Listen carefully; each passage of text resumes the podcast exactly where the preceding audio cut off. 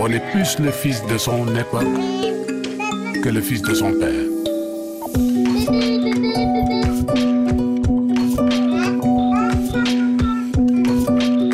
Parents, enfants, d'ici et d'ailleurs. Parents, enfants d'ici et d'ailleurs. C'est la chronique du psychologue Ibrahima Giroud qui est également disponible en podcast sur toutes les plateformes de téléchargement. Bonjour Ibrahima. Bonjour Emmanuel. Vous êtes euh, également formateur à l'université Gaston Berger à Saint-Louis du Sénégal. Et aujourd'hui, vous nous proposez de réfléchir à l'éducation sentimentale des adolescents au 21e siècle.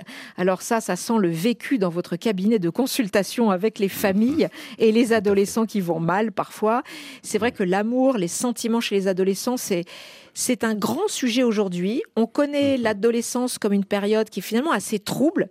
Et alors, mhm. si on y ajoute les sentiments, les déceptions amoureuses et même parfois les, souffrances aussi euh, de l'amitié, mhm. euh, on comprend la nécessité de préparer les adolescents. C'est ça, en fait, que vous voulez dire, Ibrahim Giraud Exactement, Emmanuel. Préparer les adolescents. Parce qu'on sait que c'est un moment difficile euh, avec un grand bouillonnement de, pulsions, beaucoup de tensions psychologiques et une certaine tendance à exacerber les sentiments.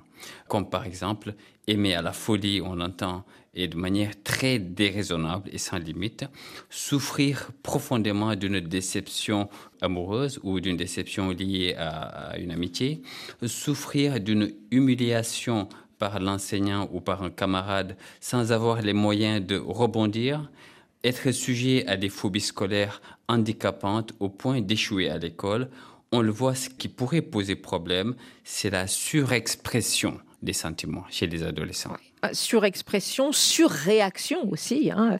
d'où l'importance de, cette éducation sentimentale des jeunes.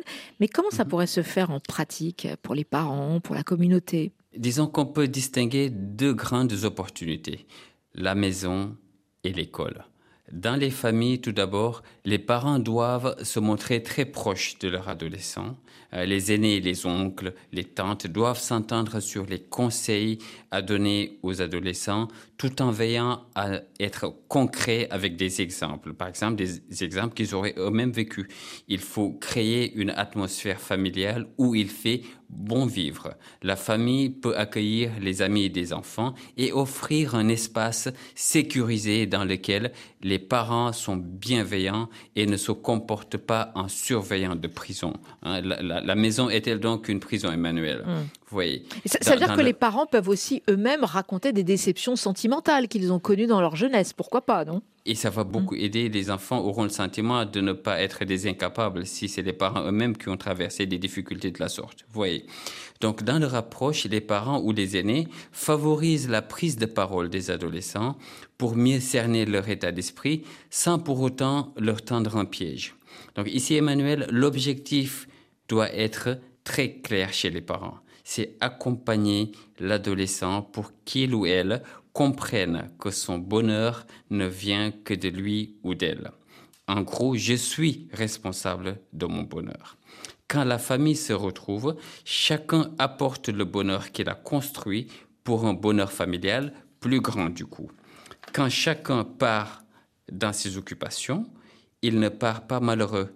Quand on éduque nos adolescents dans cette intelligence on les prépare à être heureux avec ou sans les parents. On les prépare à la séparation, à la mort qui n'est plus alors la fin de la relation, puisque on le sait, les morts ne sont pas morts.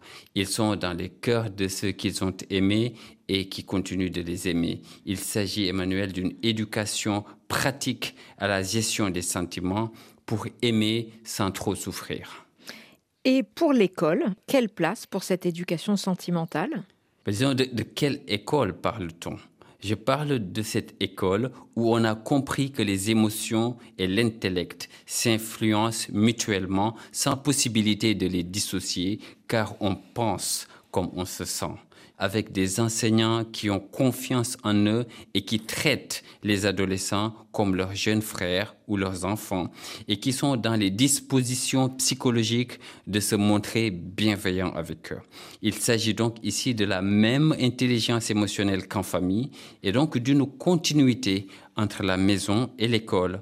Qu'ils sont nombreux, Emmanuel, moi je m'en souviens, ces enseignants qui ont su nous offrir une oreille attentive, une bienveillance totalement désintéressée et sans condition.